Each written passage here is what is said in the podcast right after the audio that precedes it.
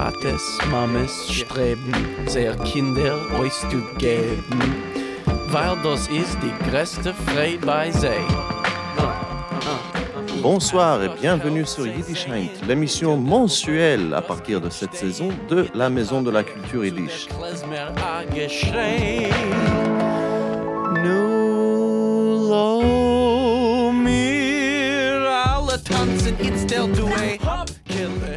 Pourquoi l'émission est-elle devenue mensuelle? C'est parce que cette année, on lance une série de fiction radiophonique originale, conçue et produite par Yiddish Klang, le podcast dédié de Yiddish Heint aux fictions radiophoniques. Tous les mois, ici, sur Yiddish Heint et puis au podcast, une nouvelle pièce radiophonique autour des thèmes du monde yiddish et juif. Mais avant Yiddish Klang, une visite à Vilnius, où nous avons rencontré Loïc Salfati, directeur adjoint de l'Institut français à Vilnius, et Maria Krupovsberg, une chanteuse et folkloriste yiddish. À l'occasion du film de Loïc Salfati sur la grande synagogue de Vilna, une conversation sur la civilisation juive qui existait à Vilnius et en Lituanie durant des siècles. Bonne écoute.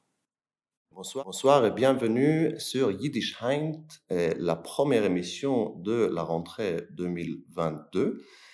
Pour cette émission spéciale, nous sommes à Vilnius en Lituanie à l'occasion des 700 ans de cette ville, par ailleurs.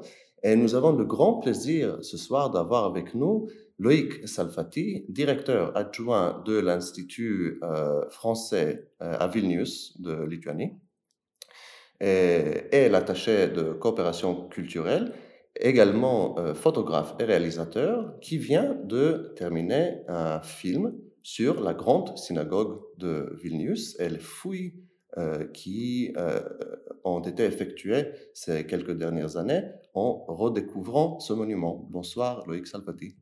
Bonsoir. Nous avons également avec nous Maria Krupovesberg, chanteuse et folkloriste du yiddish, résidente euh, de Vilnius, qui habite entre Vilnius et les États-Unis, et euh, qui est là avec nous ce soir pour évoquer ses souvenirs du yiddish et de la chanson yiddish. Bonsoir Maria. Bonjour, Shalom Aleichem, Teire Freund.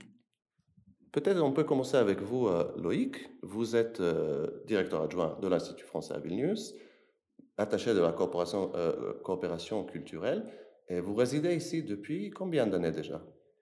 Alors ça, moi, ça fait euh, presque, même, même- ça fait même 20 ans maintenant que j'habite en Lituanie.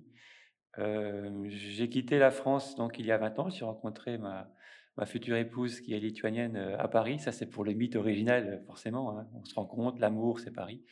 Et donc, euh, je l'ai accompagnée au tout début à, à Vénus pour, euh, pour me rendre compte un petit peu de à quoi ressemblait ce pays. Et je suis toujours, à- après 20 ans, j'y suis toujours.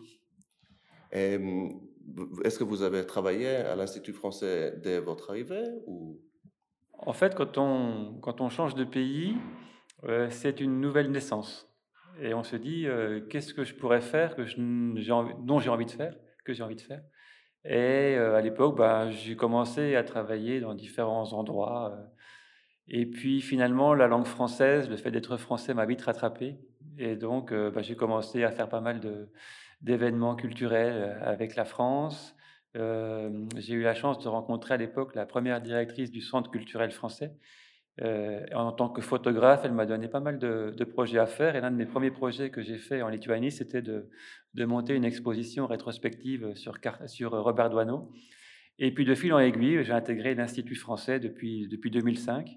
Et donc depuis 2005, euh, je travaille à l'Institut dont le but, euh, parce que les gens ne connaissent pas forcément euh, la, diplomatie culturelle française. L'Institut français, c'est la, la- fait partie du ministère des Affaires étrangères et aussi du ministère de la Culture. Euh, le but de, l'Institut, c'est de faire la promotion de la langue et de la culture française à l'étranger, ce qu'on appelle un petit peu le soft power. Et donc notre rôle, ben, c'est de faire découvrir ce que la France fait de bien ou de moins bien parfois de temps en temps, c'est de créer des, coopérations entre nos deux pays, entre la France et la Lituanie, à la fois dans le domaine culturel, donc le domaine culturel pur, ça peut être des expositions, ça peut être des, films, etc., comme dans tout ce qui est la coopération universitaire, la coopération linguistique, éducative. Donc c'est vraiment euh, des coopérations euh, entre la Lituanie et la France, sachant que l'Institut français euh, fête cette année son centenaire. Ça fait 100 ans que la diplomatie culturelle française existe. Euh, et donc, euh, dans le monde, on comptabilise à peu près une centaine d'instituts français qui sont disséminés dans les cinq continents et dont l'Institut français de Lituanie fait partie. Excellent. Donc ça, c'est un peu votre rôle en tant qu'officiel du ministère de la Culture et des Affaires étrangères ici à Vilnius. Mais comme vous l'avez précisé, vous êtes également photographe et réalisateur, peut-être d'abord. Et j'ai remarqué que dans votre parcours, euh, vous avez euh, publié un livre, n'est-ce pas, sur euh, les restaurateurs d'art ici à Vilnius, qui restaurent des, tableaux. ensuite, j'ai vu que vous avez participé récemment dans une exposition à Paris sur les cafés de l'Europe. Et vous avez eu une photographie d'un bar ici, le Spunka, très, très célèbre et très recommandé comme bar. Et donc, je voulais vous demander, quand est-ce que ce, et, justement votre film sur la grande synagogue eh, va dans ce sens-là de euh, documenter Vilnius, enfin de, de, de il, me semble que vous, avez un penchant à euh, faire découvrir cette ville par votre art à vous, enfin votre esprit personnel. En fait, oui, en fait, le fait de travailler dans un institut français, déjà, ça nous permet de faire énormément de rencontres. En fait, notre travail, c'est de mettre en contact en relation, euh, soit des artistes français avec des artistes lituaniens, soit des, soit des professeurs d'université. Donc en fait, la, base de ce travail, en fait, c'est de mettre les gens en relation pour qu'ils puissent travailler ensemble, se connaître, euh, euh, mieux se comprendre et faire des projets communs. Donc ça, c'est, quelque chose qui est inhérent à mon métier actuellement à l'Institut français. Et puis photographe, c'est la même chose en fait. Photographe, c'est de c'est de photographier les gens, c'est d'essayer de capter des ambiances différentes. Des... Moi, je dis souvent que je fais de la photographie, euh, euh, que je prends des vies, que je prends des vies qui ne m'étaient pas destinées, euh, qui me permettent voilà, d'imaginer d'autres vies, même rapidement, même éphémèrement, éphémèrement, même de manière éphémère, je veux dire. Euh, et donc, en fait, tout ça, ça fait partie d'un tout. En fait, ça, correspond à ma personnalité de, faire découvrir, de connaître, de découvrir. Et puis, euh, Vinus, bah, c'est une ville, euh, je pense qu'il ne faut pas trop le dire pour pas que tout le monde vienne à Vinus, mais Vinus, c'est, je sais pas, c'est une ville mystique, c'est la vie des rêves. Maria pourra en parler tout à l'heure. Vinus, c'est une ville extraordinaire. C'est une ville c'est très difficile à la, à la, décrire parce qu'en fait, c'est, un tout.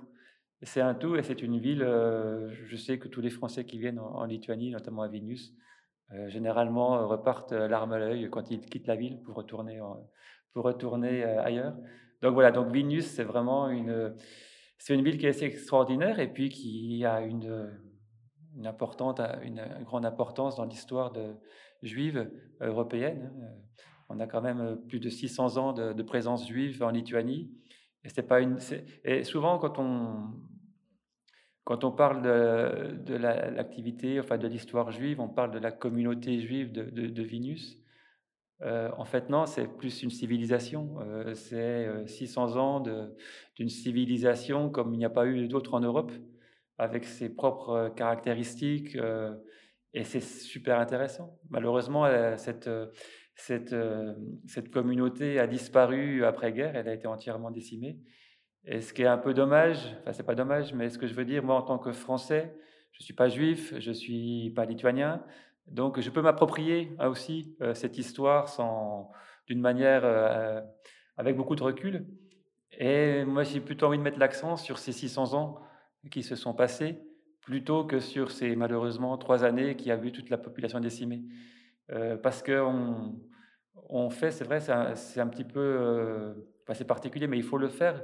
On a tendance à considérer les Juifs de Lituanie comme des victimes, mais on oublie qu'ils ont aimé, qu'ils ont vécu dans un environnement, euh, notamment pendant l'entre-deux-guerres, qui a été qui a été un bouillon de culture assez extraordinaire.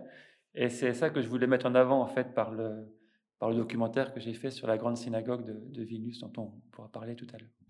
Justement, on en parlera tout à l'heure, mais d'abord peut-être on peut entendre de euh, euh, euh, l'une des membres de cette civilisation, Maria Kupovis-Berg. Uh, Maria, so you were born in Vilnius? Yes. And um, what was it like to be born in this city and to live here, knowing everything that was and everything that is? Uh, you know, uh, uh, when I was growing up, uh, there was no too much information because it was uh, still Soviet time and there was, you know, Soviet uh, propaganda. But of course, you would find out a lot from your family, from those books that you would have access. And I would say the very spirit of town, spirit of Vilna, carries something uh, really mysterious, appealing, interesting. Uh, at a certain point of my life, I found out that my grandparents uh, would save the Jews during the war. They would live near the Rudnitzer Wald, near the forest, where the Soviet partisans who accepted uh, Jewish uh, refugees from the ghetto were. And once in the, the early autumn in 1943, uh, my parents, uh, who were living, eh, my grandparents who were living in the little village near the forest, uh, received a big group of the refugees. And my grandfather, who knew where the partisans were, he led them to the forest. And uh, when I found out about this, I took it very personally. I understood it's a it's it's a fate, you know. And I started learning Yiddish and uh, singing songs in Yiddish, and then a few years ago, uh, of course, I found out that our family might have some Jewish roots. that would bring me to a big joy because while singing Yiddish songs, I would always feel that this knowledge comes somewhere from the inside. But actually, it's very interesting for me that you became interested in Yiddish as a, a non-Jew. Uh, if I may ask, when did you start uh, studying Yiddish? Well, I uh, I would start singing uh, Yiddish songs quite long ago, but uh, 20 years ago when uh, Professor David Katz came from Oxford here to Vilnius and established Yiddish Institute. when then I approached him and asked him uh, where he was going to record also Yiddish songs because there are only a few remaining Holocaust survivors. No one would think that you can find something. And he asked me in the pure kosher Jewish way, he told, Why don't you? I thought, but how? I don't know the language uh, yet. He told, why don't you learn? Come to my seminar. So I started attending. Uh, uh, ich habe gelernt Yiddish. Uh, and actually, I also learned uh, Yiddish uh, with Professor Itzhak Niborski. That was a big mehaya, a big pleasure. Mm, and this way, I started speaking Yiddish and uh, making research on the Yiddish folklore, and I have recorded quite a lot of Yiddish songs from remaining Holocaust survivors here in Lithuania, in Belarus. My main interest was the songs of the Litvakes. That is actually uh, a very Vilna story, the way David Katz got you to work as yes. a folklore ethnologist, because there was the tradition of the Zamlers, which, Absolutely. of course, you know of having others go around and uh, collect information and, and, and participate in the study of culture and people. Absolutely. I would feel myself like uh, continuing the work of Yivot that was mm-hmm. tragically destroyed during the war, but continued uh, its work in New York. And I was invited uh, also about 20 years ago to YIVO in New York to make my research on the Yiddish folklore. And I met late Hannah Mlotek the utmost authority, and you know, uh, everyone who sings in Yiddish knows uh, Yossel and Hannah Molotek's books and work. It was a great honor to work with her, to have uh, to speak about Yiddish songs, and uh, to meet other great researchers in the United States. Et parlant de Ivo, qui, comme tout le monde le sait, euh, a été fondé ici à Vilnius, nous sommes à la Bibliothèque nationale de euh, Lituanie, où euh, existe également le département de recherche sur le judaïsme. En anglais, c'est le Judaica Research Center, mais en français, le Judaica, ce n'est pas exactement un terme qui existe, n'est-ce pas? En tout cas, voilà, nous sommes là. C'est le centre qui continue le travail de recherche de Ivo et qui fait ses propres recherches également et qui a eu un rôle très important justement dans les découvertes de, des documents euh, récents émergés en 2017 lors de fouilles, euh, d'autres fouilles ici à Vilnius. Et, et de fouilles, justement, Venons donc euh, au sujet de votre documentaire, Loïc, euh, la grande synagogue de Vilnius. Alors, qu'est-ce que c'est que la grande synagogue de Vilnius? Je, croyais qu'elle existait toujours, je l'ai vue euh, dans, l'autre rue, là. Alors, ce qu'il faut savoir, c'est que à Vilnius, pendant l'entre-deux-guerres, on pouvait comptabiliser, il y avait environ une centaine de synagogues. Après, le terme synagogue, c'est un terme très large où en fait on considérait euh, les petites maisons de prière, les petites salles comme des synagogues. Donc en fait, sur la centaine de synagogues qui étaient comptabilisées à Vilnius, enfin à Vilna, en fait il faut que j'emploie le terme Vilna, parce que euh, le terme Vilnius euh, commence en 1939. avant, en toute l'histoire juive, il faut que j'emploie le terme de Vilna, puisque dans l'inconscient collectif juif, Vilnius c'est Vilna. Et je, sur ce sujet-là, vient de paraître euh, le livre Vilna de Israël Cohen euh, en lituanien, traduit par notre ami euh, Miglan qui justement a comme titre Vilna et qui se termine, c'est l'histoire des Juifs de Vilna, et qui se termine en 39, quand le nom change également.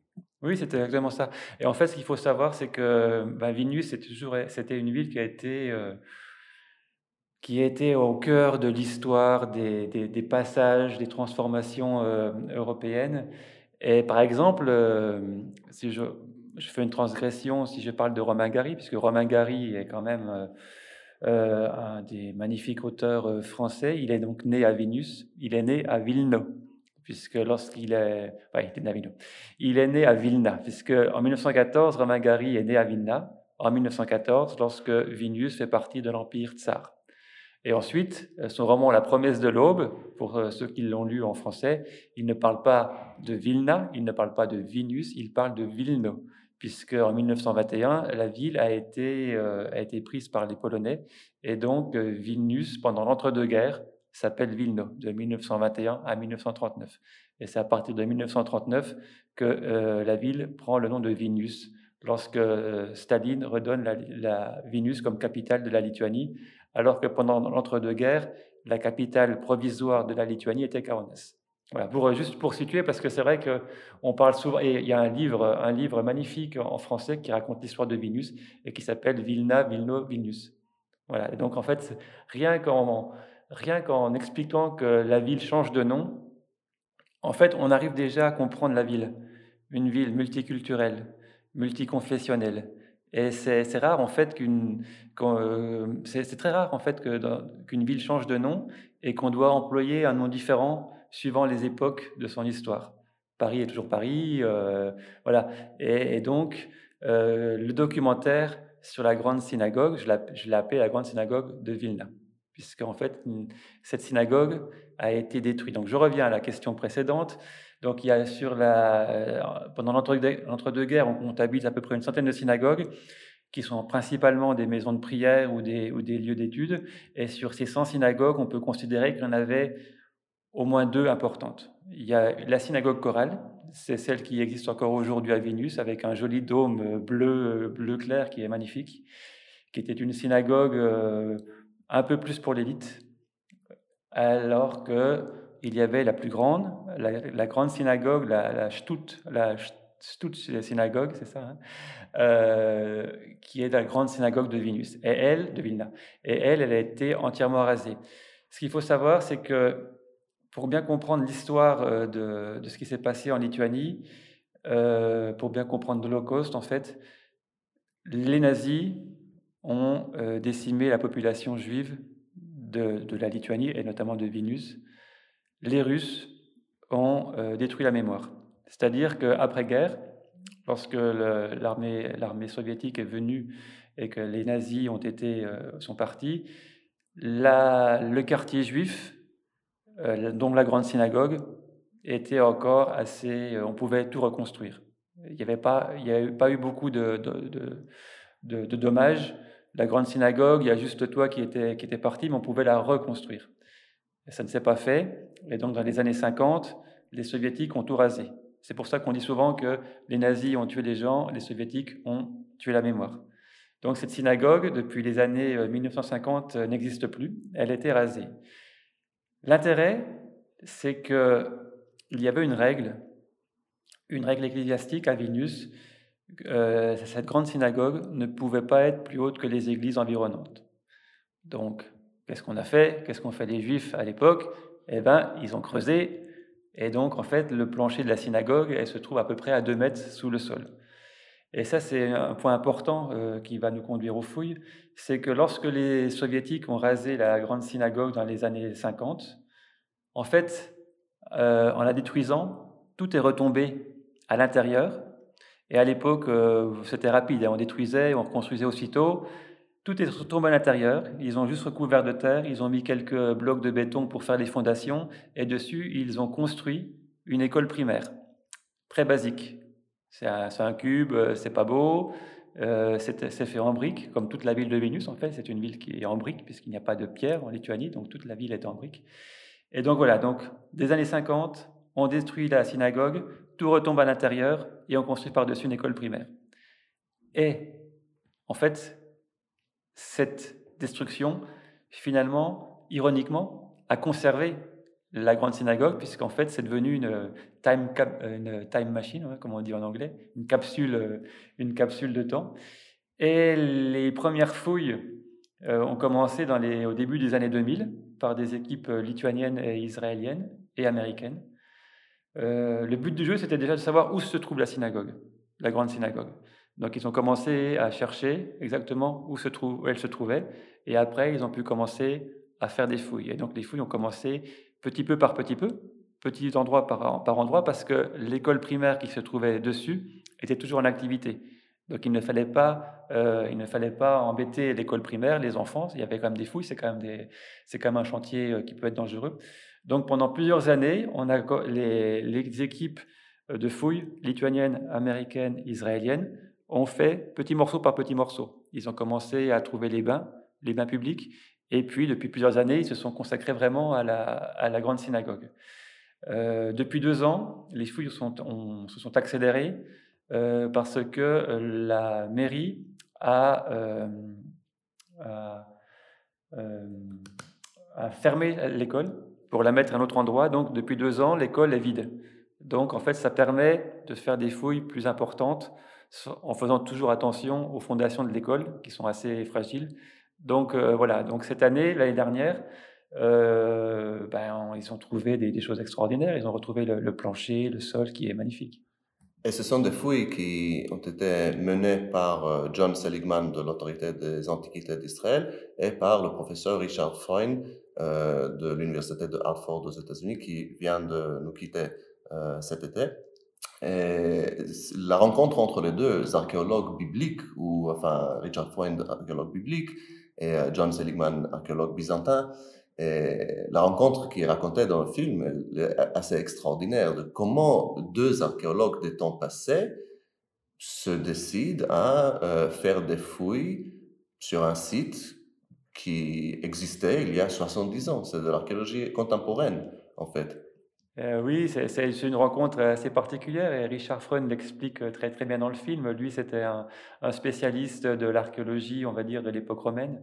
Euh, donc, il a travaillé beaucoup sur des sites, euh, des sites bibliques.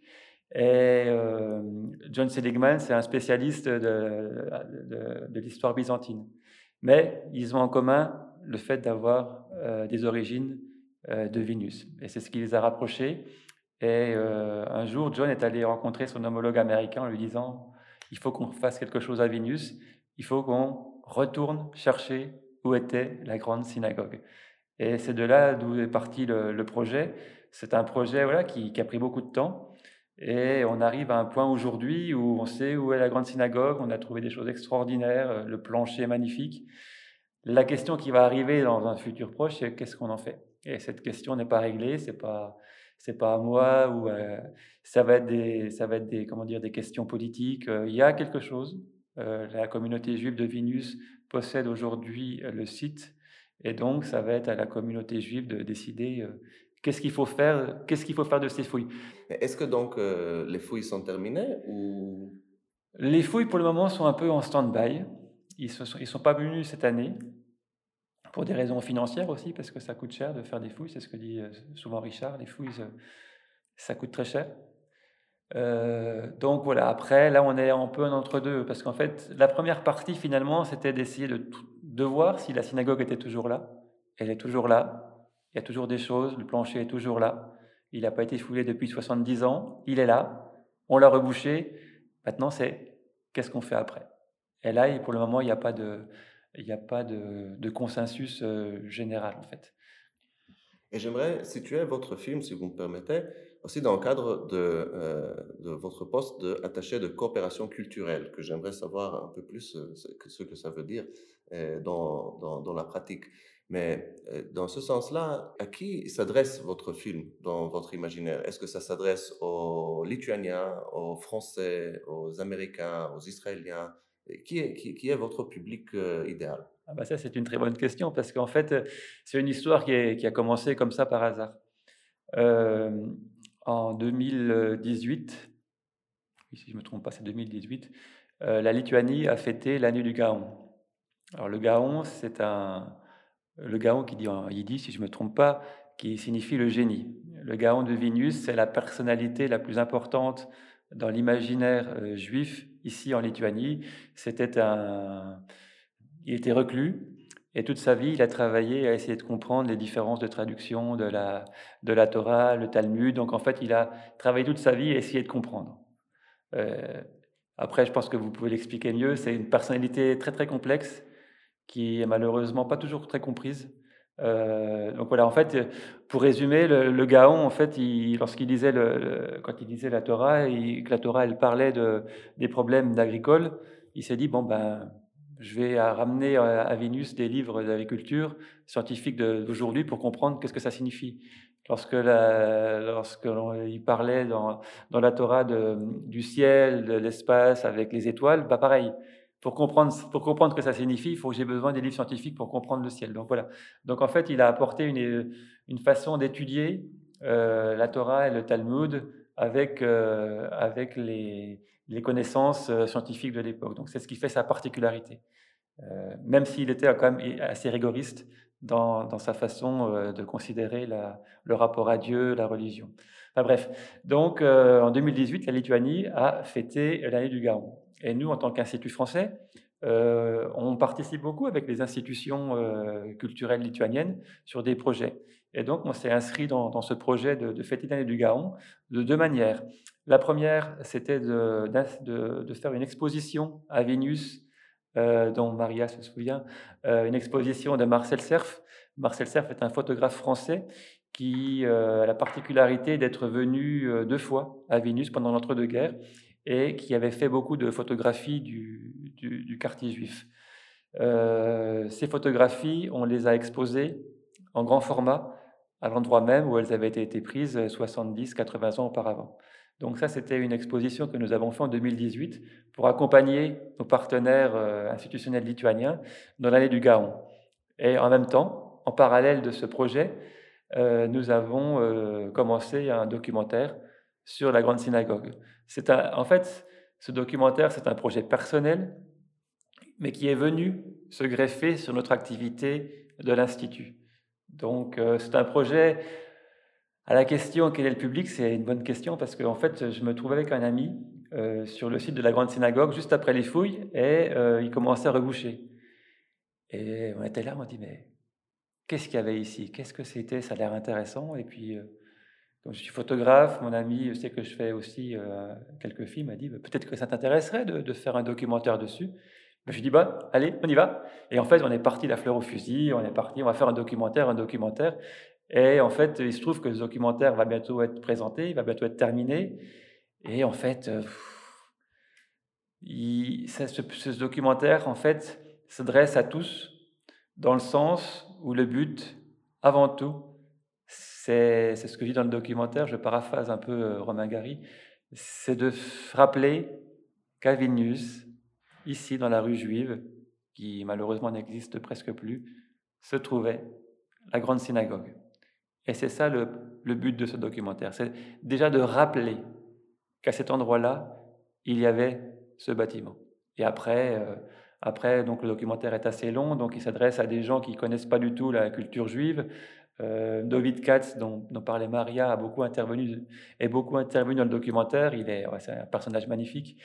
Et euh, quand on lui demande qu'est-ce qu'une synagogue, ben, il va remonter 2000 euh, ans avant euh, avec le temple de Salomon, etc., pour expliquer. Et, ça qui est intéressant, c'est une partie qui, pour des, pour des gens qui ont la culture juive, connaissent, pour des gens qui ne l'ont pas, ne connaissent pas, mais qui est important de rappeler. Parce qu'en fait, il est toujours important de, de rappeler en fait d'où viennent les choses. Pourquoi une synagogue?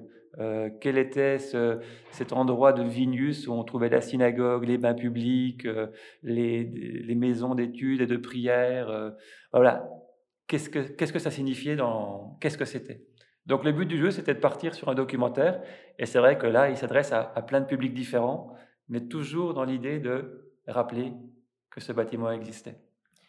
Et ce, que, ce qui est merveilleux aussi dans le film, c'est que, bon, c'est un film sur la grande synagogue, euh, mais ça ne pouvait pas ne pas être aussi un film sur la vie juive foisonnante autour euh, de la synagogue. Et une grande partie du film est consacrée au Schulhof, la, cour de, la synagogue, pour essayer aussi de donner euh, une idée de, voilà, de ce, que c'est, ce, que c'était hein, le shul, la, la, maison de prière, la synagogue dans, la vie euh, euh, de la communauté et de la civilisation, comme vous avez très bien dit, je, trouve.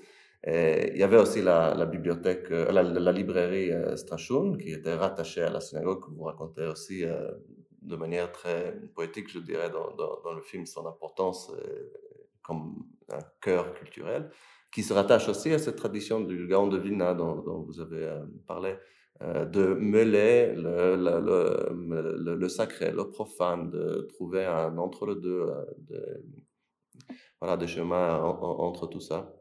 Et dans, ce but-là, j'aimerais poser la question à Maria. Um, sur, so Maria, we were speaking about the public of uh, Loic's documentary.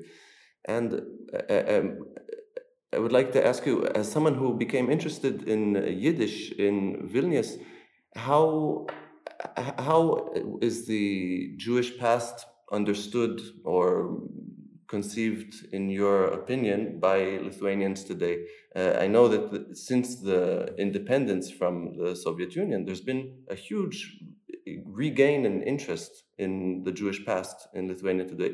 Do you, do you think this is true or? Um, absolutely, it's been a process. Of course, um, this process of re-examining, you know, relationships between Lithuanians, Poles, and Jews, you know, uh, during the Soviet time was a little bit frozen, and uh, this uh, realizing of a huge loss of a, the whole continent of culture of people uh, this understanding uh, has been coming, you know, slowly. For example, for me in singing Yiddish songs, uh, it's just trying to share the beauty and deep, deep feeling of it with with the world, with anyone who is interesting, who has uh, mind and heart, you know, to understand, to perceive, to participate in the tragedy of the Holocaust, but also to embrace the vibrant life of a Jewish community that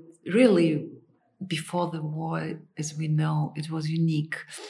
And um, though I don't, uh, I don't speak French, but I perceived you were speaking about the special ways of. Uh, Jews of Vilna, of Litvakes, who were all concentrated on studies on this wonderful idea of education of and this not just knowledge uh, it's perhaps that it's highest knowledge of hidden things of the mysteries of life and uh, what i learned from the yiddish folklore uh, from the songs. Yiddish songs love, just love small details of everyday life, you know interest a very single thing to to you know all that is going on but in the same time there's much more levels of meaning you have the whole universe in small little songs sometimes like God God mit and it says uh, uh, that, that, God uh, created uh, heaven and earth what comes from the earth of course a little tree mythological tree, tree of life of course. And what is on the tree is a little bird and here comes specific Yiddish thing. Uh, usually, European songs, for example, some English, there are some English uh, identical ballads that stops on the mythological mythological tree of life. But in the Yiddish folklore, what comes from the bird? A little feather. And what comes from the feather? A little pillow. Very practical thing. But who is on the pillow? A schöne, feine Kalle. And who is for the Kalle? Who is for the bride? It's a schöner, feiner Hosen, a bridegroom. And there we immediately see this circle of creation. We immediately see the image of Chagall, of flying bride and bride, bridegroom some, somewhere, you know, um, you know, having defeated um, gravitation, just flying. And this is this particular world of Yiddish song, Yiddish thinking. And if we read this magnificent works of poetry, Gott hat beschaffen Himmel mit Erd, Gott hat beschaffen Himmel mit Erd. Was ist von der Erd? A schöner feiner Beimer, a schöner feiner Beimer, Bämer von der Erd, die Erd von Gott. Gott hat beschaffen Himmel mit Erd. Gott hat beschaffen Himmel mit Erd. Wer ist auf dem Bämel? A schöner feiner Vogel. A schöner feiner Vogel. Der Vogel auf dem Bämel, der Bämel von der Erd, die Erd von Gott. Gott hat beschaffen Himmel mit Erd. Gott hat beschaffen Himmel mit Erd. Was ist von der Vogel? A schöner feiner Feder. Die Feder von dem Vogel, der Vogel von dem Bämer, die Bämer von der Erd, die Erd von Gott. Gott hat beschaffen Himmel mit Erd, Gott hat beschaffen Himmel mit Erd. Was ist von die Feder? A schöner feiner Kischen, a schöner feiner Kischen. Kischen von die Feder, die Feder von dem Vogel, der Vogel von dem Bämel, der Bämel von der Erd, die Erd von Gott. Gott hat beschaffen Himmel mit Erd, Gott hat beschaffen Himmel mit Erd. Wer ist auf den Kischen? A schöne feine Kalle, a schöne feine Kalle. Die Kalle von Kischen, die Kischen von dem Feder, die Feder von dem Vogel, die Vogel von der Erd, die Erd von Gott. Gott hat beschaffen Himmel mit Erd, Gott hat beschaffen Himmel Himmel mit Erd. Wer ist für der Kalle? A schöner, feiner Chossen, a schöner, feiner Chossen. Der Chossen für der Kalle, die Kalle auf dem Kischen, die Kischen von der Feder, die Feder von dem Vogel, der Vogel auf dem Bämel, die Bämel von der Wurzel, der Wurzel von der Erd, die Erd von Gott. Gott hat was schaffen, Himmel mit Erd. Marie a, évoqué des étudiants qui venaient de toute la Lituanie étudier avec elle euh, à l'Institut euh, euh, de, de, Yiddish à Vilnius. Et justement, dans, ce, sur Yiddish nous évoquons souvent le, fait que les langues n'appartiennent à personne et que tout le monde peut apprendre toute langue. La preuve, c'est que tout le monde peut apprendre toute langue. Et, et que cette, ce sentiment qu'on retrouve en Lituanie, aussi en Pologne, d'une culture, une civilisation disparue qui n'appartenait pas que aux Juifs, mais qui appartenait à, l'endroit même. Il y, a, un grand vide, un grand manque, il, me semble, dans, les conversations que j'ai eues avec des Juifs, des non-Juifs euh, de ce territoire. Je voulais demander peut-être pour euh, terminer, donc on a parlé du public idéal de votre film. Est-ce que euh, vous avez l'intention de projeter ce film également dans, euh, par exemple, des, petites villes dont, euh, que, que, Maria évoquait? Par exemple, moi j'étais à Ukmergė ou à euh, j'oublie toujours comment le dire en lituanien, mais qui étaient d'énormes centres culturels juifs également, et que actuellement surtout après l'époque soviétique, souvent les habitants ils connaissent que dalle de, de, cette histoire. Oui, le, but du jeu, comme je disais, en fait, c'est de ce, ce, documentaire, c'est pas un documentaire à but commercial, c'est vraiment un but, voilà, d'essayer de, rappeler cette histoire. Et le but du jeu, ça sera de le diffuser le plus possible pour tout le monde. Ça, c'est vraiment l'idée principale c'est vrai que la Lituanie, euh, bah, s'il y a eu 600 euh, ans, voilà, de, parce qu'on parle de Vénus, mais il faut englober toute la Lituanie, c'est beaucoup plus large, de, présence juive qui, voilà, et qui a été très très importante. Et pour rappeler par rapport, euh, pour revenir un petit peu par rapport au, documentaire, je voulais te dire que ce documentaire, il s'inscrit aussi dans un gros travail que l'on fait à l'Institut français de Lituanie de coopération avec les musées lituaniens. Euh, avec des musées, bien sûr, des musées euh, consacrés au judaïsme, mais pas que. Euh, l'année dernière, on a un expert du, du Quai Branly qui est venu expertiser des collections du musée des Beaux-Arts. et donc, on travaille beaucoup. L'année prochaine, il y a pas mal d'expositions aussi qui sont prévues autour de, des 700 ans de Vénus, avec le musée des Beaux-Arts, éventuellement avec une exposition Chagall. Euh, récemment, la famille Chagall est venue euh, à Vénus pour discuter avec le musée des Beaux-Arts. Donc en fait, ce, travail, il fait partie de notre travail de soit de mettre en relation les, les musées français avec les musées lituaniens, soit d'apporter des coopérations, que ce soit financières ou d'aide à rédiger les, les, contrats. Et donc, par exemple, pour le, ce documentaire, comme c'est une émission qui va passer en France, je voudrais remercier essentiellement le MAGE, le Musée euh, d'art et d'histoire du judaïsme à Paris, euh, voilà, qui, font partie aussi en tant que partenaire de, ce projet de documentaire. Euh, nous avons rencontré euh, le directeur l'année dernière lorsqu'il est venu faire une visite à Vilnius. Et l'année prochaine, euh, en 2023, il y aura normalement une très grosse exposition Vilnius Paris euh, au musée Cassiolis, qui est un des musées euh, de Vénus, avec l'hommage sur euh, l'histoire juive, les, rapports qu'il y a pu y avoir entre Paris et Vénus. donc voilà, donc en fait tout ce, processus, c'est vraiment un processus de coopération. Le, ce documentaire, il ne tombe pas du ciel comme ça, c'est vraiment un travail que l'on a avec les institutions lituaniennes. Et pour revenir aussi à, au fait de présenter ce film dans des petites villes, dans des petits villages, c'est très important. Ça fait partie de notre travail de voilà de d'être passeur en fait. Le, travail, c'est d'être passeur et c'est de mettre des gens en relation les, uns avec les autres. Et euh, bah, plus on est, plus on se comprend, plus on comprend le passé, l'histoire, comme dit euh, comme dit Richard Freund euh, dans le documentaire. Si si on connaissait chacun les histoires de, des uns et des autres, peut-être qu'il y aurait plus de guerre aujourd'hui.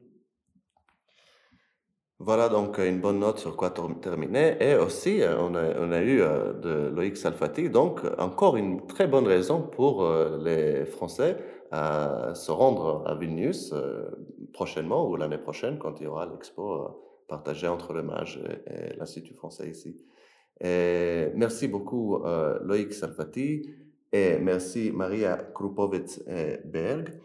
Et merci à vous, nos auditeurs, d'avoir été avec nous ce soir. Et je vous souhaite une bonne soirée et à bientôt.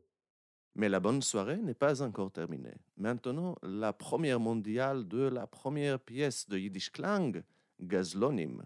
Bonne écoute.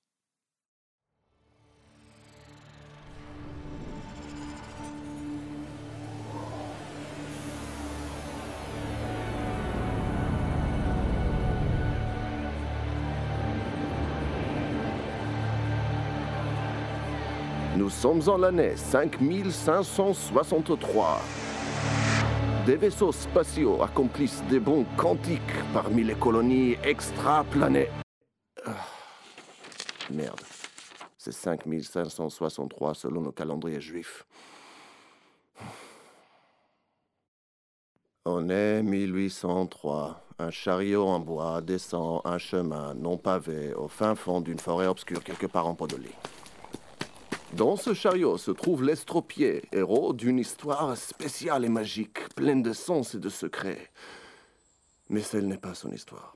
C'est l'histoire de ces bandits-là à la con qui se cachent derrière cet arbre. Le cocher s'arrête et regarde vers l'arbre. Verghetto Un premier bandit de petite taille et d'un air nerveux dont on ne sait pas et on s'en fout du nom saute sur la route. Ganev De l'autre côté de la route, un deuxième bandit sort, Rouven, grand et mince et portant une casquette triangulaire. Pas Ganov. Nous ne sommes pas des pochettes Ganovim. Nous sommes Gazlonim. C'est quoi la différence encore? La différence, c'est qu'un Ganev n'est qu'un simple voleur, tandis qu'un Gazlen, un troisième bandit, le Friar Tuk, un juif corpulent, monial d'apparence, sort de derrière le chariot avec la réponse C'est un Ganev avec du Yires, avec de l'ascendance, du linéage, de... Non, un Gazlen c'est un voleur qui tue. Ah Le cocher saute du chariot et s'enfuit dans les bois. L'estropié se redresse dans le chariot. Vous allez me tuer donc? Oui, D'accord. Mais juste une petite question.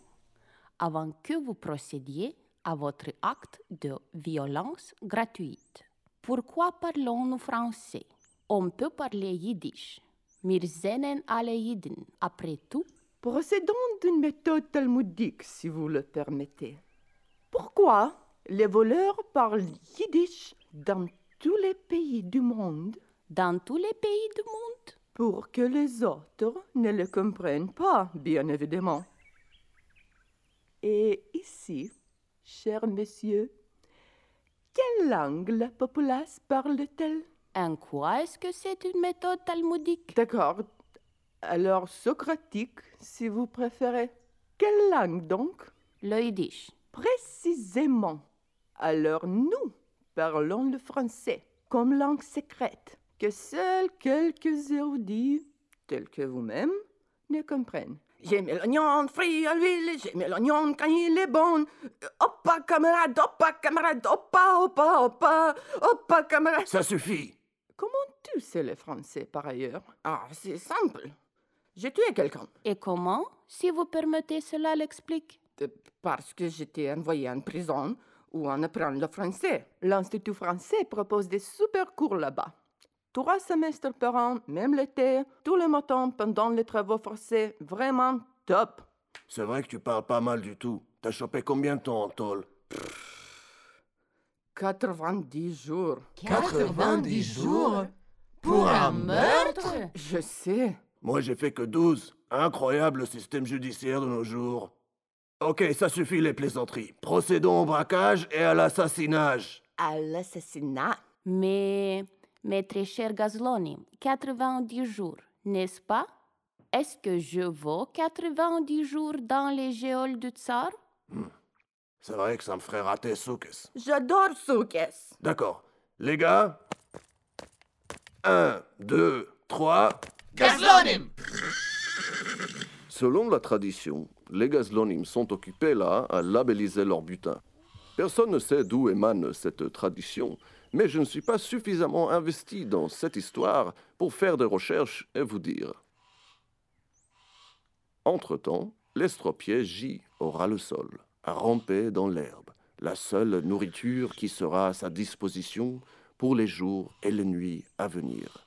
Laissé à son triste sort par les bandits, l'estropié était loin de savoir que bientôt les fortunes allaient s'inverser. Il a dit quoi? T'as dit quoi? Quoi? Comment vous m'entendez?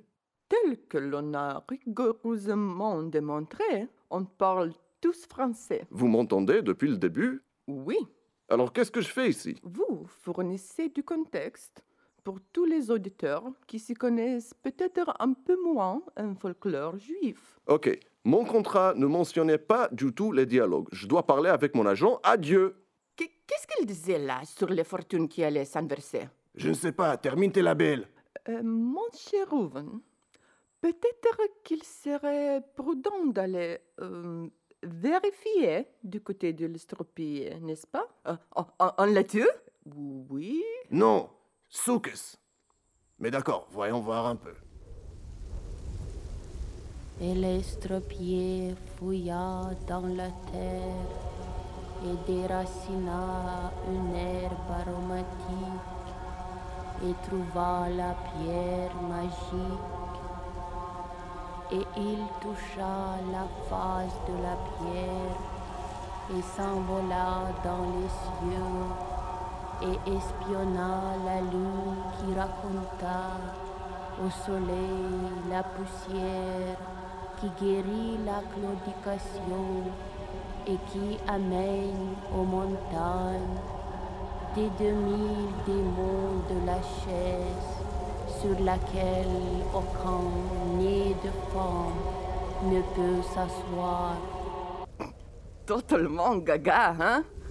Et l'estropié ramassa de la poussière et en saupoudra sur la route des bandits qui perdirent tous la raison et se mirent à pleurer et à gémir et à s'entretuer et...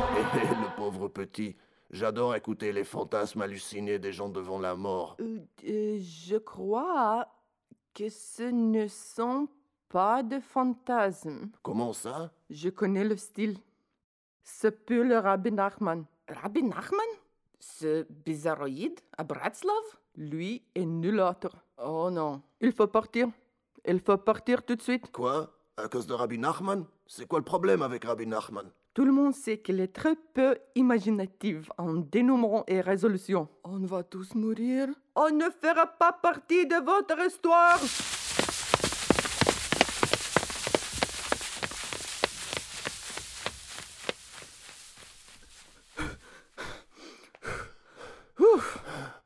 Ça s'améliore pas avec l'âge, hein? Non, mais on aura de l'âge. Encore beaucoup d'âge. On a échappé au compte de Nachman. Ça vaut au moins 30 ans. Tu crois que tu vas vivre jusqu'à l'âge de 53 ans? Je mange que vegan. Ça, c'est le cacheroux des tricheurs.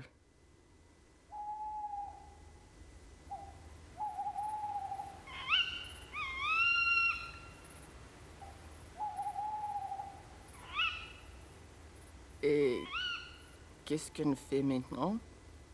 Le narrateur est certainement parti. Et tant mieux Nous sommes des hommes à part entière, pas des figurants à se faire buter pour la morale de l'histoire. Exactement Bien dit, frère Rouven. On est des êtres en chair et en os. Les héros de notre propre histoire. Oui, qu'on donne Robin des Bois. Non, ça c'est encore une autre histoire qui appartient à quelqu'un d'autre. Et on a dit qu'on n'appartient qu'à la nôtre. Attends, attends une seconde. Regardez, ma casquette, pointue, en velours vert, la plume rouge. Et moi, comment je n'ai jamais fait le lien? Frère Touk. Je m'appelle Frère Touk. Oui, mais ça, ça n'a rien à voir. Comment ça? C'est parce que t'es un frère. Euh, je crois que la plupart de nos auditeurs ne comprendront pas ce jeu de mots. Mais c'est pas drôle quand on explique une blague. Laissons de côté le folklore juif et disons simplement que tu te fais avoir dans les bains. Pas faux. Les gars, les gars, arrêtez. Quelqu'un s'approche. Je vois un porte-étendard. Je vois un cortège de cavaliers et de la gente noble. Je vois un roi magnanime dont les gestes rempliront tous les livres d'histoire à venir.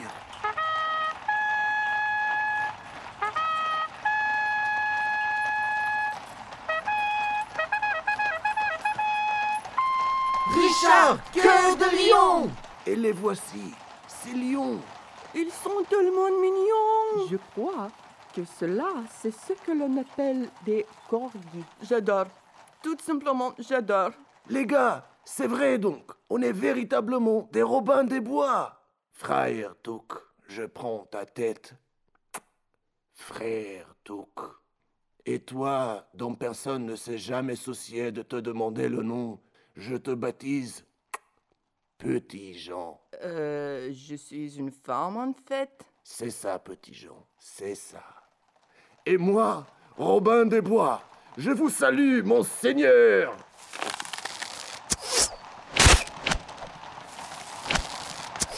Ah oui, les croisades.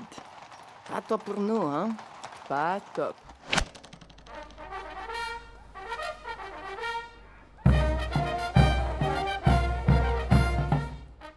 Moi encore le narrateur, je reviens juste pour vous dire que là, il y a plusieurs corgis qui courent autour d'un cadavre. L'un lèche son visage, un autre tire sur son manche, et un dernier pisse dessus. C'est vrai qu'ils sont très très mignons.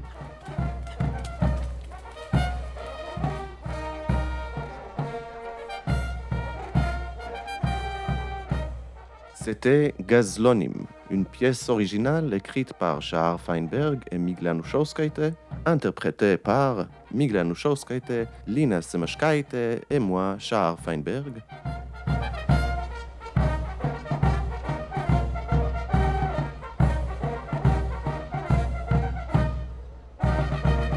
Vous pouvez réécouter cette pièce sur Yiddish Klang, le nouveau podcast dédié aux fictions radiophoniques originales de Yiddish Heint. Chaque mois, une nouvelle fiction radio autour des thèmes du Yiddish et du monde juif.